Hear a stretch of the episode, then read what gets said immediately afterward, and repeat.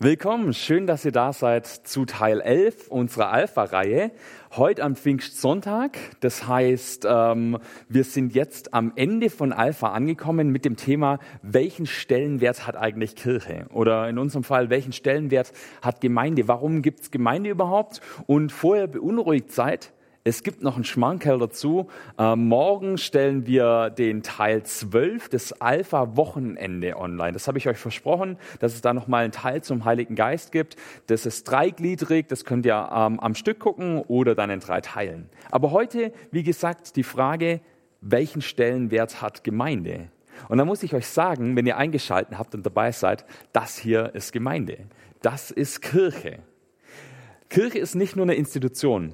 Bei vielen Leuten, wenn die sich das vorstellen, was ist Kirche, wenn, wenn da innere Bilder auftauchen, dann denkt man an eine Institution, an Gebäude, irgendwie im Ortskern oder in der Stadt. Vielleicht gibt's große Kirchen. Als Kind war ich zum Beispiel immer in Ulm, da haben wir uns Ulmer Münster angeguckt. Meine Oma hat da in der Nähe gewohnt. Eine Riesenkirche, geiles Teil. Ähm, manche Leute denken vielleicht bei Gemeinde oder bei Kirche auch an die Veranstaltung, an den Gottesdienst oder was die Kirche macht.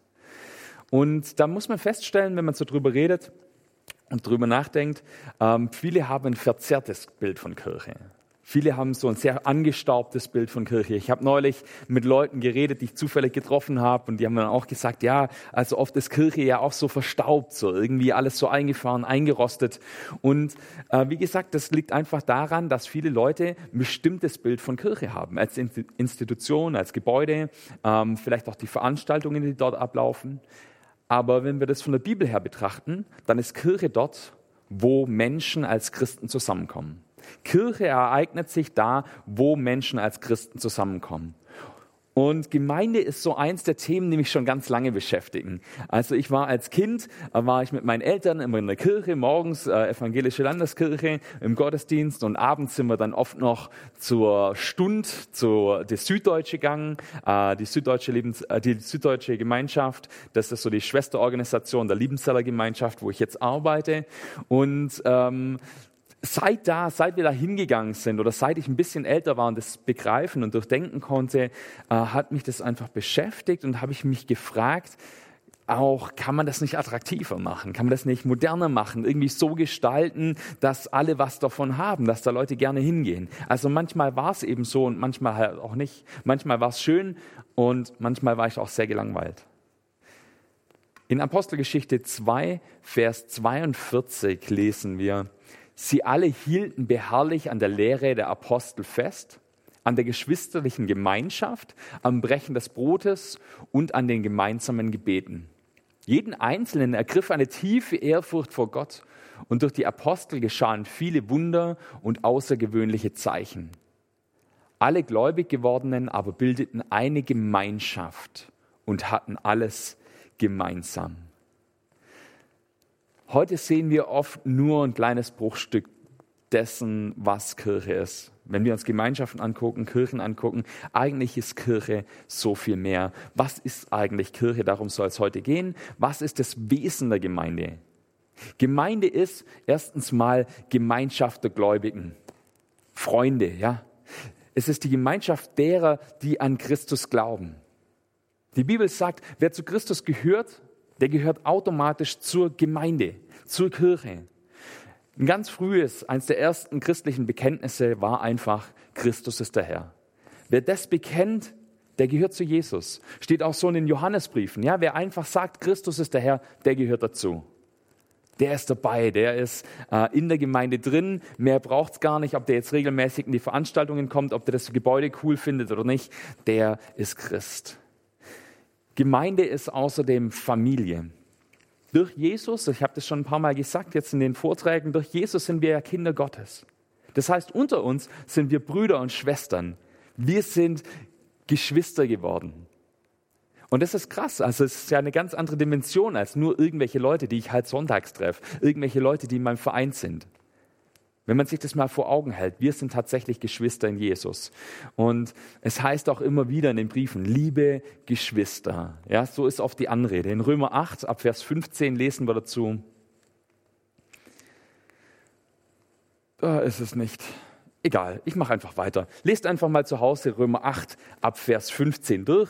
Ah nein, hier steht's. Ihr habt einen Geist der Kindschaft empfangen, durch den wir rufen, aber lieber Vater. Der Geist selbst gibt uns Zeugnis unserem Geist, dass wir Gottes Kinder sind. Sind wir aber Kinder, so sind wir auch Erben, nämlich Erben Gottes und Miterben Christi. Genau, das habe ich mir nur selber aufgeschrieben, für euch jetzt nicht an der Leinwand oder im äh, PC. Genau, also keine Sorge, ich habe es ja gerade vorgelesen. Das heißt, wir sind Familie, wir sind Erben von Jesus, wir sind Erben Gottes. Das ist so viel mehr, als nur irgendwie seine Diener zu sein, nur irgendwer zu sein. Wir dürfen zu Gott Abba sagen. Das drückt so eine enge Nähe aus, so eine, so eine Partnerschaft aus. Viel mehr, als wenn wir einfach nur in den Verein gehen und da gibt es den Vereinsvorsitzenden. Das heißt, Gemeinde ist für uns auch Heimat. Wir sind nicht nur Gäste, wir sind nicht nur irgendwie Leute, die kommen, sondern in der Gemeinde können wir auch Heimat finden. Und es soll Ziel von Gemeinde sein, dass wir dort ein Zuhause finden, dass wir dort dazugehören, dass wir am Ende des Tages sagen oder wenn wir sonntags in den Gottesdienst kommen, dass wir dann sagen, es fühlt sich jedes Mal an, als würde ich nach Hause kommen. So eine Atmosphäre wollen wir hier in unserer Gemeinde schaffen. Und dazu lade ich euch alle ein, dass ihr mitmacht, dass ihr Teil davon seid. Wie kann es aussehen? Wie kann es aussehen? Was kann ich dazu beitragen auch? Dass Leute hier reinkommen und sagen, boah, das ist wie Heimkommen. Jeden Sonntag nach Hause kommen. Das ist der Stress des Alltags, das ist das, was uns auffühlt, das, was uns Sorgen macht. Unsere Arbeit, unsere Familie, unsere Schule, was auch immer. Und sonntags kann ich in den Gottesdienst kommen und ich kann zu meinem Vater kommen und ich kann nach Hause kommen und sehe meine ganzen Geschwister. Es ist wie Familientreffen, nur jeden Sonntag. Und jetzt eben heute digital. Was ist Gemeinde noch? Gemeinde ist nicht nur irgendwas, was sich Menschen ausgedacht haben, nicht nur irgendwas, ein obskures Gedankenprojekt, sondern es ist Gottes Schöpfung. Es geht aus seinem Wort hervor. Es ist Creatura Verbi. Es gibt Gemeinde, weil Gott das so wollte. Er hat sich das überlegt, er hat sich das ausgedacht. Sie entsteht auf seinen konkreten Willen hin. Ja, ihr kennt alle den Missionsbefehl von Jesus. Geht hin in alle Welt und macht zu Jüngern alle Völker. Jesus wollte es, dass Menschen ihm nachfolgen. Er wollte nicht nur irgendein Guru sein, der schöne, laute, tolle Worte sagt, sondern er wollte, dass wir Gemeinde bilden, dass wir zusammengehören, dass wir Kinder sind, seine Kinder und Geschwister untereinander.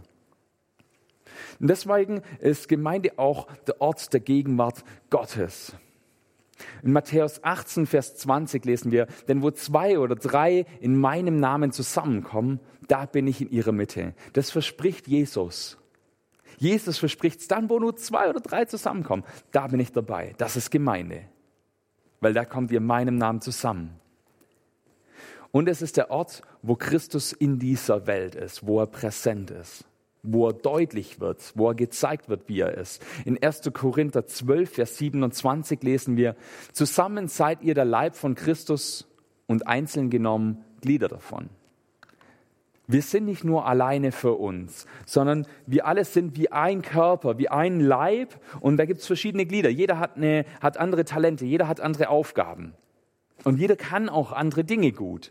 Und jeder hat auch diese Momente, wo er gebraucht wird. Nicht jeder wird immer überall gebraucht. Ich auch nicht. Sondern wir alle haben diese Momente, wo wir unsere Talente ausspielen können, die wir von Gott bekommen haben. Wir gehören zusammen. Und Kirche repräsentiert also Jesus in dieser Welt. Und wenn ich Kirche sage, ich meine immer Kirche im umfassenden Sinn. Wir als Christen repräsentieren Jesus in dieser Welt. Da können Leute sich abschauen, wie Jesus ist. Wir sind der Körper von Jesus und er ist das Haupt. Jesus wird in Gemeinde, in Kirche sichtbar. Und für Kirche gilt das Ganze universal und lokal. Wir haben also die globale Gemeinde aller Gläubigen, alle Gläubigen zusammen, die an Jesus Christus glauben. Wir haben vor Ort die Ortsgemeinde und in der Ortsgemeinde auch einzelne Gruppen, ja, den Jugendkreis, Hauskreise, Leute, die sich treffen, ja, Hausgemeinden sozusagen. William Barclay sagt dazu, das Wort Ecclesia wird im Neuen Testament in verschiedener Hinsicht gebraucht. Erstens bedeutet es die universale Kirche. Und er führt hier ein paar Bibelstellen an. Die könnt ihr gerne mal nachlesen. Klickt einfach kurz auf Pause, ist ja eine Aufzeichnung und äh, dann schaut die mal nach. Und er sagt zweitens bezeichnet das eine bestimmte örtliche Gemeinde. Ja, also Kirche ist global, alle Gläubigen. Kirche ist aber auch vor Ort ähm, die Gemeinde eben, ja, wo sich die Leute tatsächlich vor Ort physisch treffen. Und drittens zeigt es die tatsächliche Versammlung der Gläubigen, die irgendwo zum Gottesdienst zusammenkommen. Jetzt kann man natürlich fragen, ist so eine kleine Hauskirche, ein Hauskreis zum Beispiel schon Gemeinde? Ist das schon Kirche? Und die Antwort ist ja. Sind andere Konfessionen auch Kirchen? Ja, gibt es nur die evangelischen oder gibt es nur der LGV? Nein, andere Konfessionen, andere Strömungen, all das ist auch Kirche, natürlich. Ja, die Katholiken, das ist auch Kirche. Auch die Orthodoxen gehören dazu. Verschiedene Formen von Kirche haben auch unterschiedliche Prägungen, haben unterschiedliche Schwerpunkte. Und da lade ich euch ein, ähm, lernt das lieben, lernt das schätzen. Wehrt es nicht nur ab. Ja, jede Strömung hat auch ihre Stärken und natürlich auch ihre Schwächen. Wir auch. Und ich liebe auch die anderen Geschwister. Ich liebe auch die Leute, die zur evangelischen Kirche hier gehen, also jetzt hier in Schopfloch zum Beispiel. Ich liebe auch äh, die Katholiken, ja. Also ich kenne sehr, sehr gute Freunde von mir sind Katholiken. Ähm, jemand, den ich sehr gut kenne, ist katholisch aufgewachsen, ist in einem katholischen Kinderheim gewesen und sagt, die Zeit mit den Schwestern, das war die beste Zeit seines Lebens. Ah, ich war schon in Pfingstgemeinden, äh, wo, wo Hände zum Himmel, ja, und mit Fahnen getanzt wurde und alles Mögliche und da ein Lobpreis war und eine Präsenz war. Ich finde es fantastisch. Und ich habe schon Gemeinden erlebt, wo ganz viel davon, wo eine ganz große Bandbreite zusammengekommen ist. In meinem Praktikum in Dinkelsbühl zum Beispiel, da war das eine Zeit lang so. Das hat nicht durchgehend funktioniert, aber eine ganze Zeit lang war das so. Da waren ähm, russlanddeutsche Omas, ja, so richtig konservativ geprägt mit Kopftuch, die dann gekommen sind und still hinten drin saßen. Da waren Leute, die LGV-mäßig geprägt waren und äh, aus dem LGV eine Gemeinde machen wollten. Da waren Leute, die sehr landeskirchlich geprägt waren. Da waren Leute, die haben mit Fahnen im Gottesdienst getanzt und Lobpreis gemacht, eine Dreiviertelstunde lang. Und all das, diese ganz, ganze Bandbreite in einer Gemeinde, das war richtig toll. Einheit ist das Wichtige. Darauf wird immer wieder Wert gelegt. Und deswegen hat auch Gemeinde bestimmte Aufgaben. Gemeinde, ähm, kann man sagen, ist in verschiedene Richtungen orientiert. Zum Ersten ist Gemeinde nach innen orientiert. Wir sollen füreinander sorgen. Wir haben diesen Auftrag bekommen, nacheinander zu sehen. Wie geht's dem Einzelnen? Was belastet wen? Wo kann ich helfen? Wo kann ich mit anpacken? Äh, dass wir einander kennen und zusammenstehen. Wie gesagt, wir sind Geschwister untereinander. Und da weiß man, was einander beschäftigt. Und man tauscht sich auch drüber aus. Wir fördern uns gegenseitig. Und es heißt, wir sollen einheitlich zusammenstehen, sollen für Frieden in der Gemeinde sorgen, sollen zusammenarbeiten. Und das ist ein Thema, über das Jesus ganz, ganz viel geredet hat. Er hat gesagt, es geht einfach nicht, ohne dass wir ordentlich zusammenleben. Es geht einfach nicht an, dass wir Streit in der Gemeinde haben. Das kann nicht funktionieren. Das ist nicht sein Körper. In Epheser 4, Verse 1 bis 6 steht, als einer, der für den Herrn im Gefängnis ist, ermahne ich euch, lebt so, wie es der Berufung entspricht, die an euch erging. Seid euch der eigenen Niedrigkeit bewusst und begegnet den anderen freundlich. Habt Geduld miteinander und ertragt euch gegenseitig in Liebe. Bemüht euch sehr darum, die Einheit, die der Geist Gottes gewirkt hat, im Verbund des Friedens zu bewahren. Ihr seid ja ein Leib in euch lebt der eine Geist und ihr habt die eine Hoffnung bei einer Berufung bekommen. Ihr habt nur einen Herrn, einen Glauben, eine Taufe und über allen ist der eine Gott, der Vater von allen, der durch alle und in allen wirkt. Und er merkt es schon, wie stark die Betonung auf dieser Einheit ist. Einheit, Einheit, Einheit. Die ganze Zeit zieht sich das durch diesen Text durch. Und das ist schwierig, das ist dem Autor auch bekannt. Und deswegen schreibt sie hier auch, ertragt einander in Liebe. Ja, tragt euch gegenseitig und ertragt euch. Ja, das ist nicht immer nur Spaß, das ist nicht immer nur Frieden in der Gemeinde. Da will ich euch nichts vormachen. Kirche ist nicht nur schön und nur, ja, es menschelt natürlich überall. Aber wir sollen ganz, ganz großen Wert drauf legen, dass wir Einheit leben. Das heißt, in der Gemeinde wird Glaube geweckt, in der Gemeinde wird Glaube auch bewahrt. Hier ist ein Ort, in dem die Lehre bewahrt wird. Und ich habe das neulich schon mal angesprochen, es ist auch ein Raum der Korrektur. Und wenn wir sehen, und das kommt auch ganz oft im Neuen Testament vor, wenn wir, wenn wir sehen, okay, da ist jemand unterwegs ähm, und, und, und sein, sein, das, was er glaubt, das, was er zu glauben aussagt und das, was er tut, passt nicht zusammen. Dann kann es auch sein, dass man jemanden mal anspricht und fragt, hey, was ist denn da los? Oder auch, wenn, wenn Irrlehren aufkommen, wenn, wenn irgendwelche Fantasiekonstrukte aufkommen ja, und äh, gelehrt werden, dann hat man dann großen Korrekturraum. Ich habe das schon mal gesagt, wenn ähm, die Gruppe sehr klein ist, dann wird es irgendwann zur Echokammer und dann hört man nur noch seine eigene Meinung wieder und wieder. Und dann sind da vielleicht am Anfang noch ein, zwei Leute, die das anders sehen, aber die haben dann auch irgendwann keine Lust mehr. Aber in einer großen Gruppe können wir auch gegenseitig uns immer wieder ermahnen und korrigieren. Und auch deswegen gibt es Gemeinde. Das ist so der Fokus, der nach innen gerichtet ist. Gemeinde richtet aber auch einen Fokus nach außen. Das nennt sich dann Mission oder Evangelisation. Und da habe ich letzte Woche schon mal, vorletzte Woche schon mal drüber geredet. Das ist zutiefst ein Akt der Nächstenliebe, anderen Menschen von Jesus weiterzusagen ihnen zu sagen, was wir glauben, einfach von Jesus zu erzählen, dass es überläuft, dass uns das begeistert macht. Und dann wollen wir einfach anderen davon erzählen. Und das ist nicht nur Aufgabe des Einzelnen, sondern auch Aufgabe der Gemeinde. Deswegen veranstalten wir als Gemeinde zum Beispiel diesen Alpha-Kurs. Dass einfach Menschen die Chance haben zu hören, hey, was glauben wir denn eigentlich? Nach außen wirkt zum Beispiel auch Diakonie. In unserer Gemeinde ähm, ist das ein relativ überschaubarer Bereich. Im kirchlichen Bereich ist es ein ganz, ganz großer Player. Wer kennt nicht die Diakonie oder die Nachbarschaftshilfe oder andere Vereine, die einfach nach anderen Menschen gucken, aus einem christlichen ähm, Hilfsgedanken heraus, aus einer christlichen Ethik heraus. Auch das Bekenntnis der Gemeinde wirkt nach außen, dass wir bekennen, dass wir dastehen und sagen, an das und das glauben wir, das und das sind unsere Meinungen das und das vertreten wir. Auch ethisch, auch gesellschaftlich uns eine Meinung bilden als Gemeinde und diese Meinung auch nach außen präsentieren. Und da bin ich schon beim letzten Punkt von diesem Unterpunkt, Gesellschaftsrelevanz. Gemeinde muss immer auch einen Unterschied machen. Wenn wir nur für uns leben, wenn wir nur nach innen leben und schauen, dass es uns gut geht und dass wir zusammenhalten und dass es passt für uns und dass die Predigten schön sind und die Beleuchtung schön ist, dann bringt Gemeinde nichts. Gemeinde muss immer auch gesellschaftlich relevant sein. Und es kann nicht sein, dass Gemeinde nach außen orientiert ist und gesellschaftlich aber trotzdem keinen Unterschied macht. Was für eine Auswirkung hat Gemeinde in diesem Ort? An dem Ort, an dem du lebst. Wo wird Gemeinde sichtbar? Das sind Fragen, die wir uns stellen und stellen wollen und wo ich dich herzlich einlade, auch mitzudenken.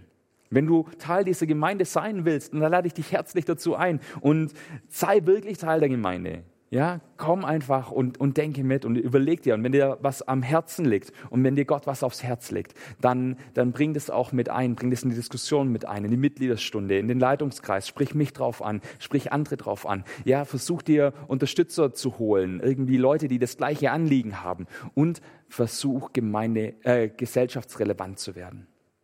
Und drittens hat Gemeinde eine Auswirkung oder eine Orientierung nach oben. Gemeinde ist nicht nur für sich und für andere da, sondern auch da, um Gott zu ehren.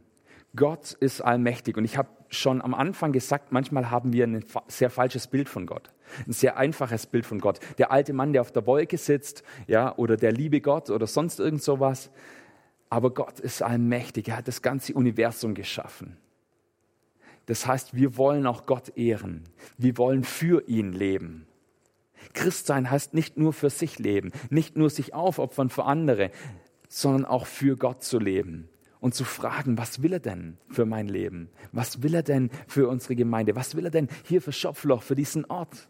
Was soll sich hier zum Positiven verändern? Was soll sich an dem Ort, an dem du lebst, in Hirschweiler oder in Horb oder in Freudenstadt oder sonst wo, zum Besseren verändern? Und das wollen wir mit Leidenschaft und Hingabe tun. Denn wenn wir Gott ehren, dann ist es nicht nur irgendwas, was aus uns rauskommt und uns leer macht, sondern Gott gibt uns so viel mehr zurück. Es ist der Ort, der Moment, in dem wir auftanken können. Wenn wir eine Predigt hören, wenn wir Bibel lesen, wenn wir gemeinsam das Abendmahl feiern oder wenn wir gemeinsam Lobpreis machen. Und sei es auch mit Maske und ohne Gesang, ja. Es sind die Momente, wo wir Gott ehren wollen, weil es so fantastisch ist, uns ein neues Leben gegeben hat. Welchen Stellenwert hat also Kirche? Gemeinde, Kirche hat einen unschätzbaren Wert. Es ist ein Riesengeschenk, das Jesus uns macht.